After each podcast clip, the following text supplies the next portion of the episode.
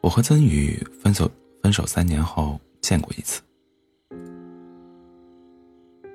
那是二零二一年的春节，我记得很清楚。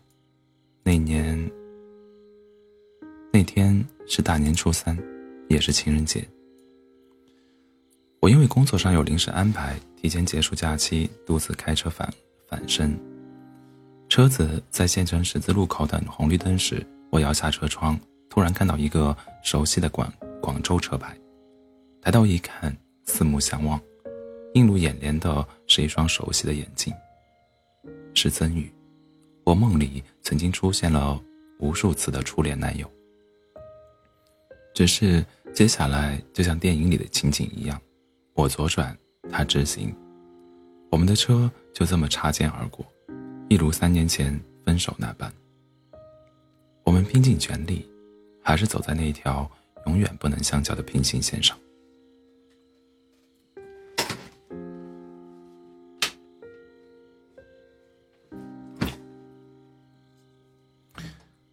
认识曾宇是二零一五年国庆节，我大学毕业去了深圳工作，初入职场没什么经验，频频受气，于是趁在趁假期回老家韶关休整。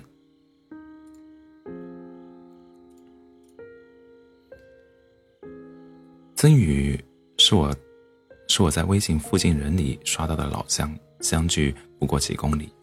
我们在微信上聊了整整一个月，彼此都觉得很投契。假期结束，我返回深圳继续当打工人。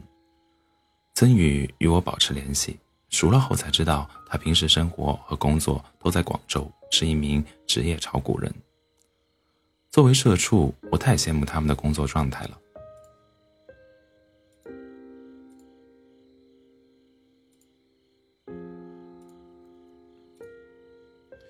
不必朝九晚五，也不用面对各种乱七八糟的同事关系，还没有老板管，简直就是完美工作。但他却追着我问：“你不觉得我很宅、很无趣吗？”我说：“网上的你很好呀，要不然咱们见面吧。”因为我这句话，曾宇开车来深圳见我，我们约在红树林公园见面。我们在网上太熟了，现实中一眼便认出彼此。完全没有陌生感。曾宇很羞涩，和我说话时脸一直红红的，一点不像比我大十岁。是的，这一年我二十二岁，陈宇三十二岁。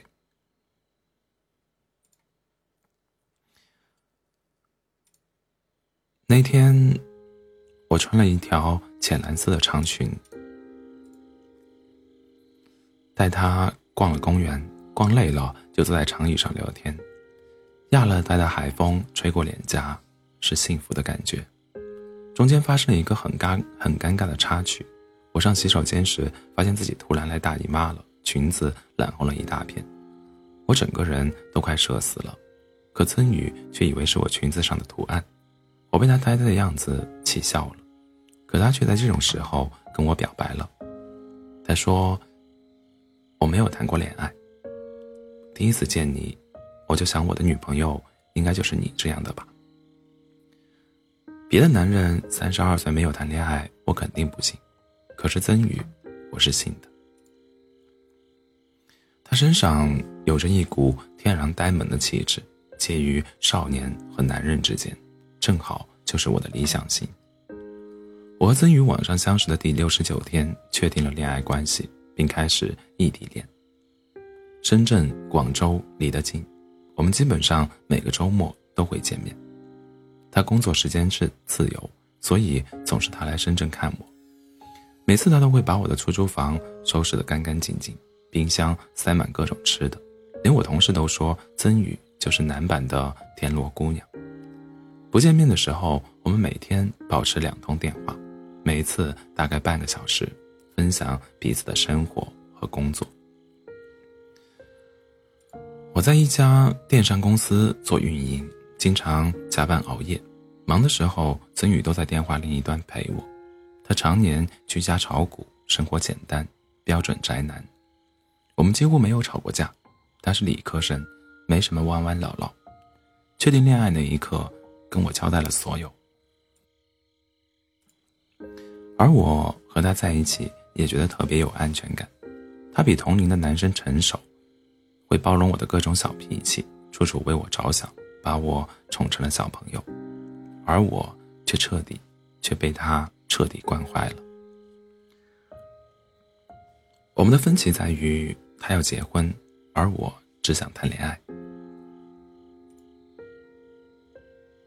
曾宇无数次提出要带我回去见家长。我总是一拖再拖，那会儿的我太年轻了，觉得谈恋爱多轻松啊，而结婚见家长太繁琐、太无聊，却忘了曾宇已经三十二岁，又是家中独子，父母一直在催婚，可想而知他的压力有多大。那次是曾宇的奶奶过生日，原本我同意陪他回去，但临出发前却被公司通知加班，我长吁一口气。欣慰，终于有一个合理、合情合理的借口。真宇虽然没有怪我，但失望是肯定的。从老家回来后，他说：“奶奶以为他会带女朋友回家，把祖传的戒指都准备好了。那是一枚红宝石戒指。”曾宇递给我时，我迟迟不敢接。我问自己：“你真的做好？”结婚的准备了吗？坦白说，我没有答案。曾宇很好，可我不想早婚。我理想中的结婚年龄是二十七岁，而曾宇，他会等我五年吗？我不敢问他，这个问题好自私。我有时间挥霍青春和爱情，但曾宇没有。父母担心他被我这个年轻小姑娘欺骗感情，不停给他介绍对象。他总是找理由，各种拒绝，而我一边不敢跟他回家，一边又妒忌他家人给他介绍女朋友，于是不管不顾的在他朋友圈官宣了我们恋爱的照片。还好那条朋友圈下留言全是“恭喜千年铁树终于开花了”，不过也炸出了一个意外，有个女生私信问他：“怎么就突然恋爱了？不是说还没有确定的对象吗？”那语气像质问，又有些暧昧，我顿时醋意大发。曾宇连忙解释，女孩是他高中同学，父母曾有意撮合，但被他拒绝了。女孩应该对他有好感，竟然在网上咨询他一些关于股票方面的问题。其实他们的聊天记录很正常，可见我生气了，曾宇连忙将女孩的微信删除了。我有些得了便宜还卖乖的说：“你大可不必，你大可不必这么做。”可曾宇却很认真的告诉我，他不想我对他有任何猜忌。我心里暗暗得意，觉得自己在这段感情里占了上风，稳稳拿捏住他的人。再后来，曾宇提出让我去广州工作，我却以现在的公司发展的很好为由拒绝了。是的，我从未站在他的角度考虑我们的感情。可见，我在这段感情里挺渣的。一方面，我并没有那么强烈的结婚欲望；另一方面，我始终觉得女孩就是要以事业为重，以至于曾宇以为我只是和他玩玩。有一次，我们一起去参加他大学同学的婚礼，婚礼上大家追问我们什么时候结婚，我却说结婚没什么意思，让陈宇十分尴尬。那天回去的时候，他很认真的告诉我，他和我在一起是以结婚为目的。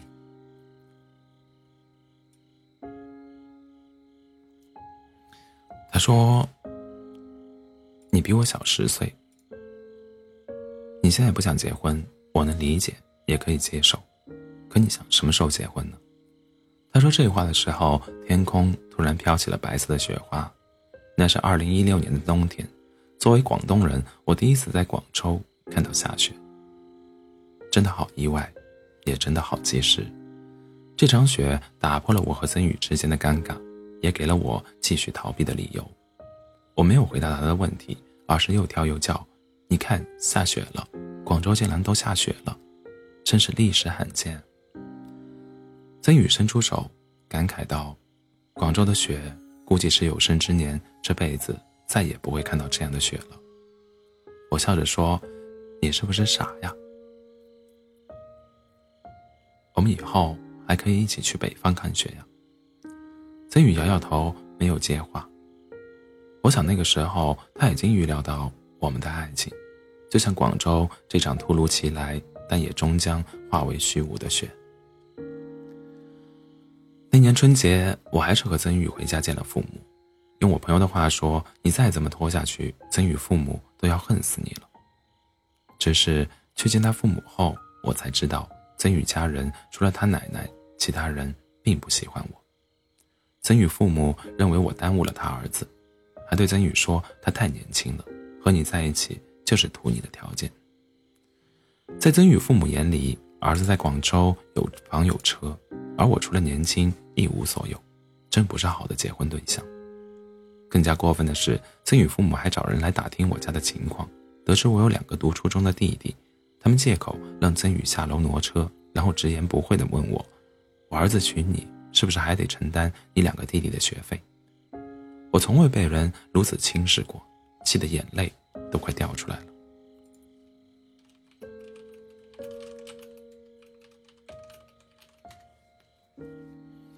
这时，曾宇突然推门进来，铁青着脸对父母说：“她是我喜欢的女孩，你们这么做实在太不应该了。如果家里不欢迎我们，那我就和她去她家过年。”见此情景，曾宇妈妈又哭又闹：“你这还没有结婚，眼里就没了父母，以后怎么办？”曾宇没有理会他妈，拉着我的手便往外走。我边走边哭，十分委屈。曾宇不停的跟我说对不起，他说，早知如此，就不该逼着我跟他回家。当然，我们没想到接下来还有我父母的棒打鸳鸯。父母听说我交了一个比他大、比自己大十岁的男朋友，还带回家过年，电话里就很不高兴。我妈还说，女孩子的名声要紧。如果不是结婚对象，就不要往家里带，免得被亲戚朋友说三道四。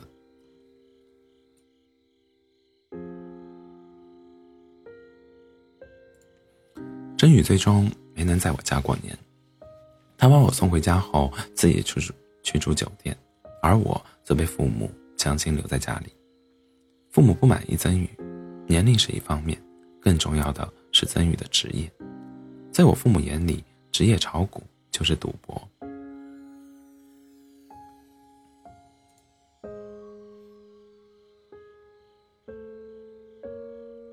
我妈说：“咱们是老实本分的人家，不行捞偏门这一套。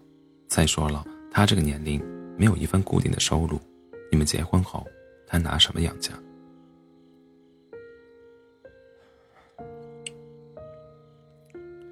爱情，只要涉及两个家庭。”就瞬间变得复杂。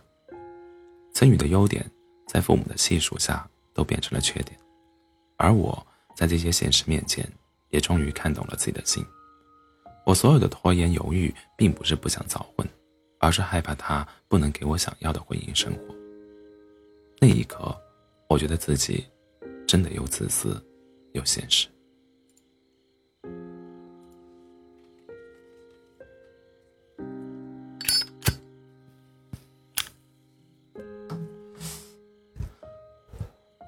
分手是我提出来的，我以为曾宇肯定会挽留，但他却十分冷静地说：“你想清楚就行。”只是分完手我就后悔了，想到曾宇要去和别人相亲，要娶别人，我便寝食难安。人往往就是这样，得到时不懂珍惜，一旦失去，才知珍贵。有天晚上，我曾梦到真宇出车祸了，哭着从梦里惊醒。一看时间是九点半，外面正电闪雷鸣。也许是梦境太真实，那一刻我突然就马上想见到他，确认他是否平安。可他的电话一直处于无人接听状态，我又急又怕，当即决定去广州找他。可屋漏偏逢连夜雨，当天的高铁票已经售完，也没有出租车愿意。雨夜跑广州。情急之下，我在雨中拦了一辆黑车，赶往广州。上车了才害怕，怕自己发生危险都没人知道。于是我悄悄将那车牌号码发给同事。好在那晚我终于平安赶到了曾宇小区楼下。当看到的车停在那里时，我整个人松了口气。可是我这些迟到的深情，在真宇眼里什么都不是。他开门见到我时，整个人都惊呆了，但很快就平静下来，问我这么晚找他有什么事。而我不管不顾地扑到他怀里，哭得上气不接下气，告诉他我后悔了，我不想分手。可是他却将我从怀里推了出来，他说：“太晚了。”我们已经回不去了。我哭着问他是不是交了新的女朋友，他没有回答。我冲进他的房间，并没有发现别的女人的痕迹。我这才明白自己在害怕什么。我怕曾宇不爱我了，更怕他有了新的女朋友。那晚，我坚持在曾宇家里留宿，甚至脱光了衣服钻进他的被窝。可他，如同柳下惠一般。帮我把衣服一件一件穿上，我崩溃的大哭，问他为什么，他淡淡的说：“我们老家在一个地方，如果就这样把我睡了，对我的名声不好。”那一刻，如果我可以冷静下来，认认真真看看曾宇，或许我会发现他整个人瘦脱了形，而且还把行李打包了。可是我没有，仗着他的喜欢依旧作天作地，导致我们。就这么阴差阳错的分开了三年。是的，真宇拒绝了我。我把他家能砸的东西都砸了，然后告诉他是我甩的他，是我不要他了。曾宇笑着回答：“好，是我配不上你，祝你幸福。”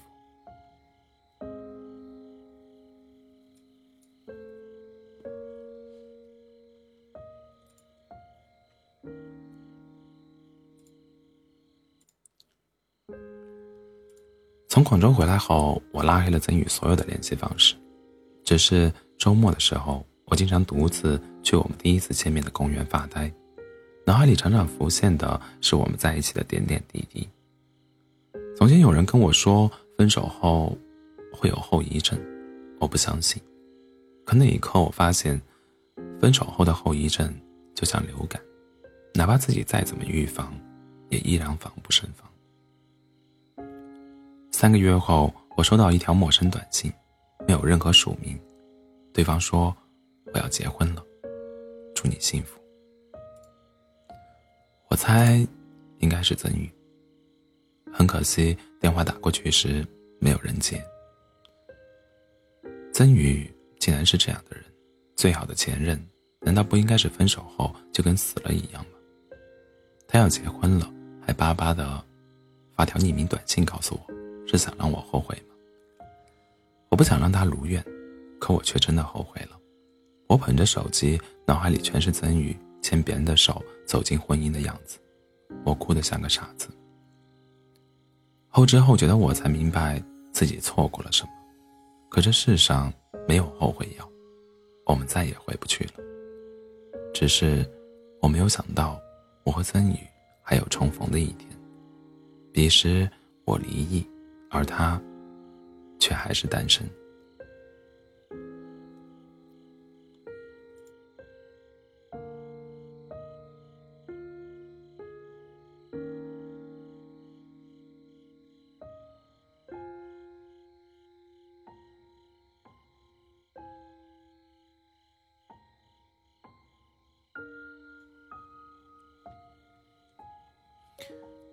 是曾宇，顾宁宁。说我们分手三年，她只见过我一次。实际上，我们见过三次，不过，他都没发现。第一次是他的婚礼，地点在我们老家县城最好的酒店。那是我们分手的第一年，不肯早婚的她却嫁给了父母失孝的儿子。婚礼上，她穿着洁白的婚纱，美得不像话。这是我盼了无数次的场景。最后却只能眼睁睁的看着别的男人牵起了她的手。第二次见面是他离婚的时候。顾宁宁结婚三个月不到就离了，真是闪婚闪离。据说前夫吸毒。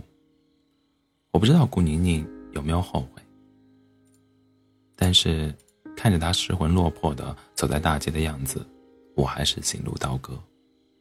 第三次才是顾宁宁说的那次。方晴说：“曾宇，你和曾顾宁宁真挺般配，你俩都挺贱，把别人的深情当野草，老天爷就是要惩罚你们，不让你们在一起。”我说：“去你大爷的！要不是你，我和顾宁宁也不至于走到这一步。”方晴是我的高中同学，我妈曾经想把她介绍给我，可我对他不来电。后来有了顾宁宁，我们就更加不可能了。不过他死缠烂打的问我很多炒股方面的问题，然后在我的指导下挣了五十多万。用他的话说：“虽然你不喜欢我，但你带我挣了大钱，你就是我永远的神。”顾宁宁在我朋友圈官宣了恋情后，我主动我主动把方晴的微信删了，这是作为男朋友该有的自觉。方晴得知，气得在电话里大骂我见见色忘义。小心遭遭报应。方晴的嘴巴真的毒，他骂完没多久，我真的遭报应。我炒股把全部身家都赔了进去。什么是流年不利？说的就是二零一七年的我。彼时我和顾宁宁的爱情被双方父母不看好，他们都觉得对方高攀了自己的孩子，纷纷半打鸳鸯。偏偏顾宁宁又是个没心没肺的我没肺的主，死活不给我一个。明确的肯定，这让我很被动。其实换位思考一下，我可能还不如顾宁宁勇敢。她本来不想那么早婚，早谈谈婚论嫁，双方父母又都反对，我爸妈说话还那么难听，而我又没有给到她足够的安全感，所以，他提出分手，我没话说。那个时候，我们如果能好好沟通。把彼此的顾虑以及不想结婚的缘由说清楚，或许又是另外的结局。只能说，我俩在感情上都不够成熟，蹉跎了岁月。方晴问过我很多次，为什么会是顾宁宁？我和顾宁宁初识的时候，我说我是炒股的，他说我是股神。事实上，我只是一名社恐。害怕出去上班，顾宁宁就说：“巧了，我也是社恐，我俩同类。”见面后，我才发现，他是让别人恐怖，他是让别人恐怖的恐，因为他就是传说中的社交牛逼症。都说爱情里缺什么，就会被什么吸引。我就是被顾宁宁的阳光和活力吸引了。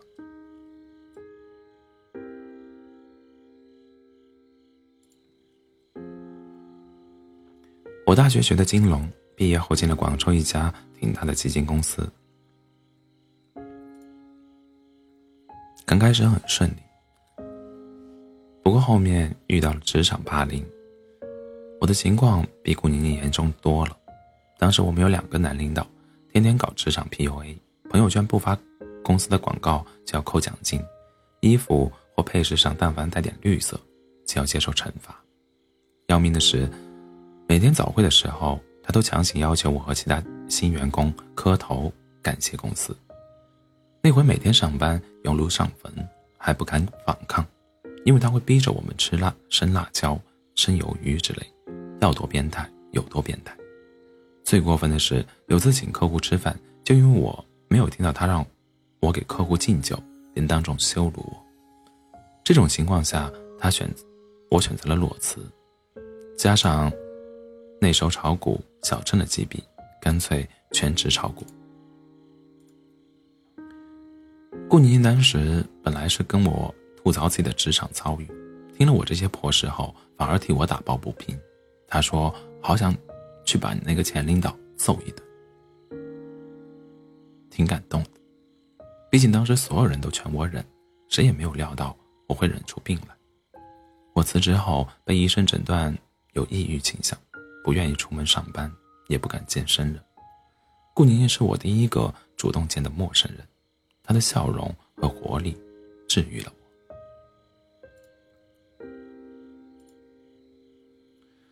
恋爱的日常我就不讲了，顾宁宁说的挺详细。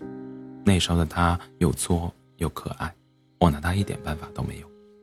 我父母不喜欢她，我一点也不担心，因为我能搞定。可他父母对我的成见太大了，也不能怪老人，毕竟炒股不是什么正经职业，而且我还比顾宁宁大十岁。人家爸妈怕闺女将来吃苦，都很正常。我送顾宁宁回去的时候，她爸妈的脸拉得老长。顾宁宁爸妈说：“你想娶我女儿，也得给她一个看得见的未来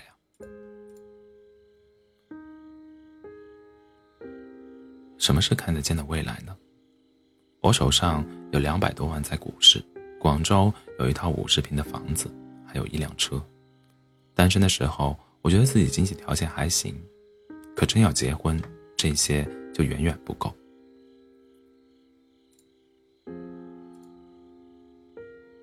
首先，我得换一套大点的房子，让顾宁宁偷奔我时没有后顾之忧。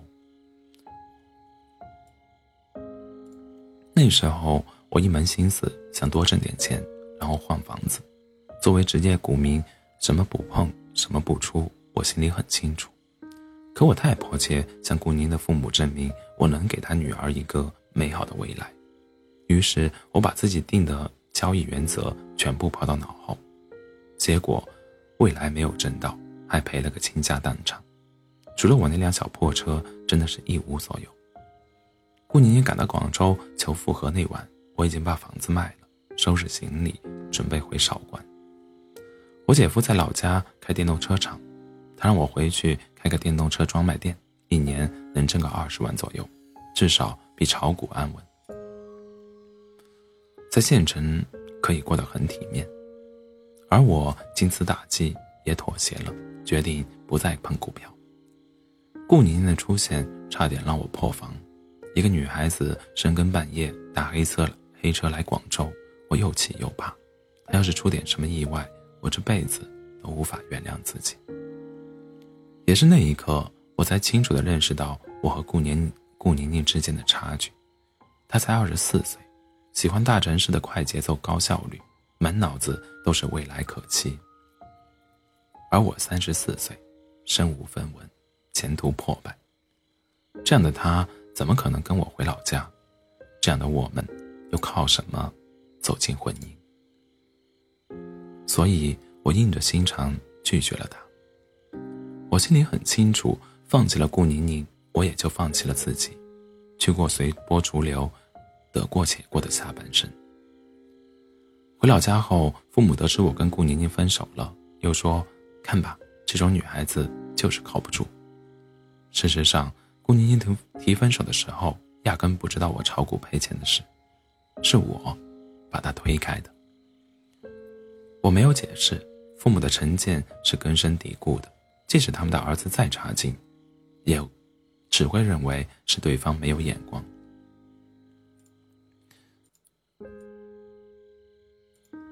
那段时间，我抑郁症又犯了，整天整天都觉得活着没意思。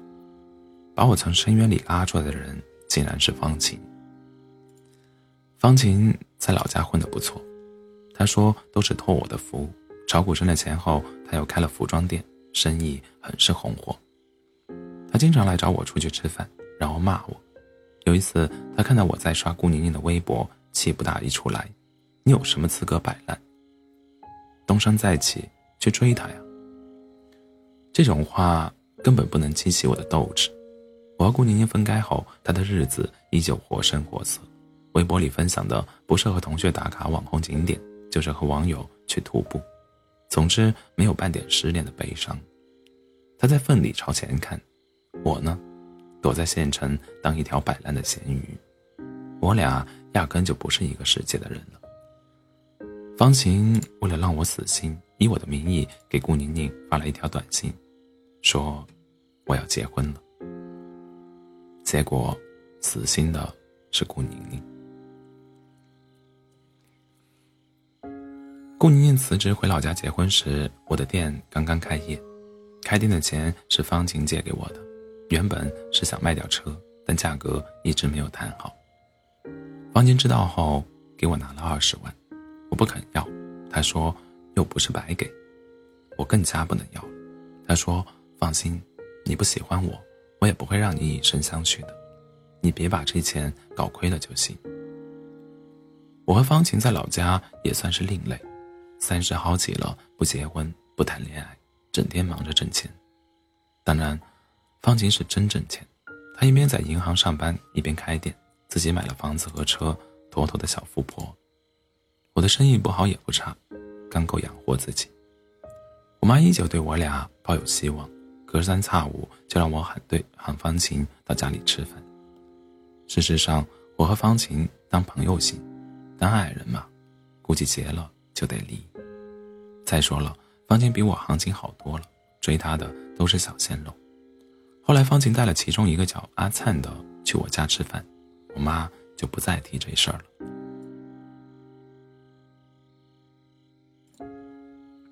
有一天，方晴和阿灿在酒店吃饭，撞见了顾宁宁的婚礼。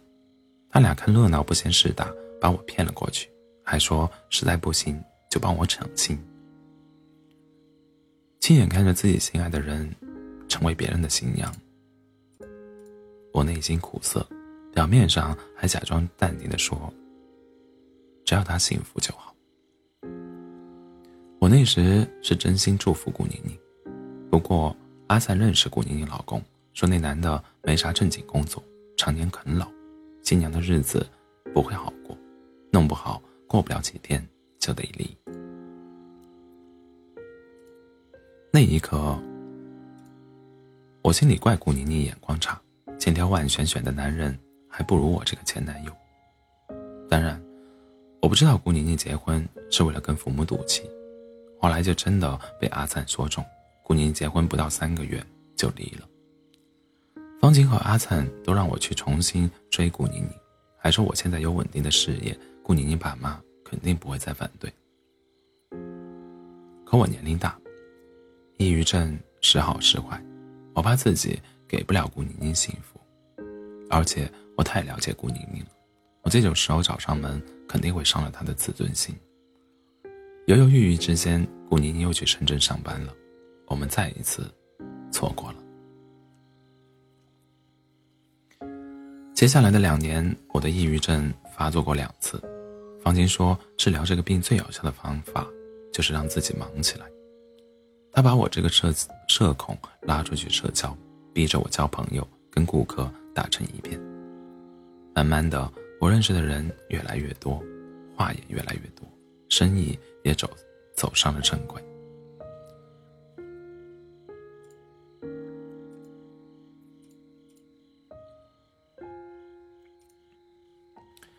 挣了钱之后，我在县县城买了房子，一百七十平，比当初广州的房子大多了。我也越来越适应老家的生活，我爸妈依旧天天催婚。逼着我去相亲，我跟他们说我有抑郁症，不想祸害人家姑娘。我妈不知道啥是抑郁症，专门去医院打，找医生打听，回来之后再也不催我结婚了。只是我这个年纪，父母不催，说闲话的也很多，我妈竟主动把责任揽到身上，说都是他们耽误了我，当初不该逼着我和顾宁宁分手。说到顾宁宁，我心里一直放不下她，没事就去翻她的微博。不过从二零二零年开始，她的微博就再也没有更新了，我也就没有她的消息了。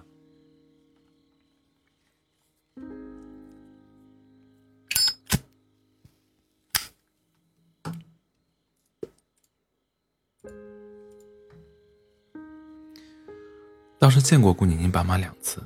县城巴掌大的地方，拐过弯就能穿见。有一次，我带着三岁的小外甥逛超市，遇到了顾宁宁爸妈。顾宁爸妈认出了顾宁宁妈妈认出了我，不过彼此都没有打招呼。万万没想到，顾宁宁妈妈把这事儿跟顾宁宁说了，她直接误会我孩子都能打酱油了。据顾宁宁后来说，听到我结婚有了娃的消息，特别后悔，觉得都是自当初自己的不坚定，才导致我们没能在一起。人就是这样，轻易放弃不该放弃的，又固执的坚持了不该坚持的。顾宁宁如此，我也是。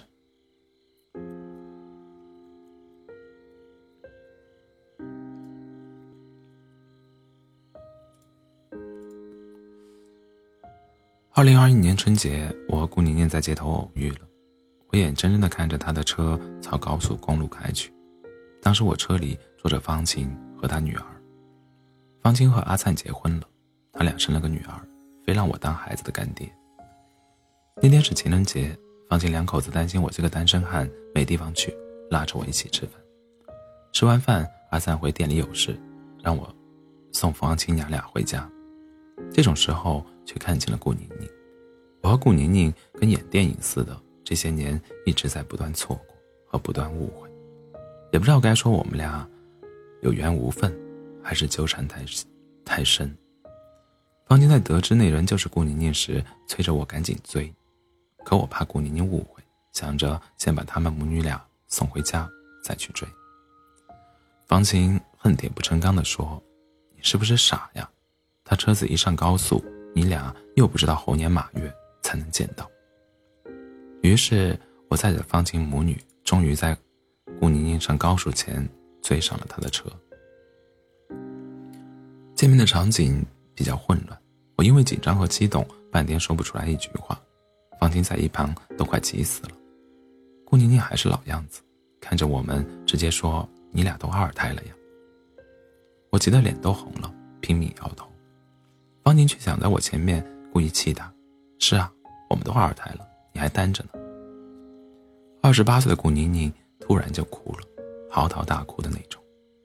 她不顾一切的冲到我面前，边哭边吼：“我就是上辈子欠了你，我是上辈子欠了你的钱没还吗？你怎么就是不肯放过我，总是在我快把你忘记时又阴魂不散的出现？今天你就给我句实话。”你到底想干什么？我被他吼糊涂了，结结巴巴的让他重新做我女朋友。没想到这句话换来了顾宁宁一记响亮的耳光，他骂我无耻，骂我变成了油腻男，油腻男，还骂自己瞎了眼。结果不是方琴及时出来说出实情，顾宁宁估计还得再踹上我两脚。话说方晴。你咋就不能在顾宁宁打我骂我之前，更及时的说出实情呢？我怀疑他是故意的，但我没证据。不过一个耳光换来一场失而复得，也算值了。就这样，在我三十八岁这年，终于和二十八岁的顾宁宁如愿走进了婚姻殿堂，双方父母不再反对。从前嫌对方高攀了的人，如今都说自己的孩子，都说是自己。都说是自己的孩子搞叛了。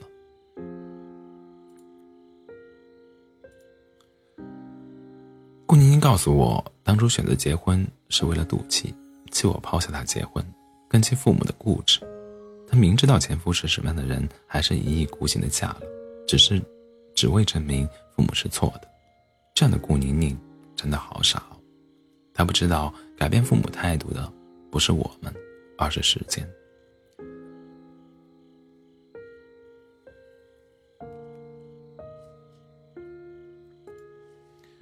时间能改变很多东西，让熟悉的人变得陌生，让陌生的人变得熟悉，还让久别的人重逢。最后，我想借用顾宁宁在婚礼上说的一句话，作为我们故事的结局。他说：“我们都没有完美的人生，但幸得完美的结局。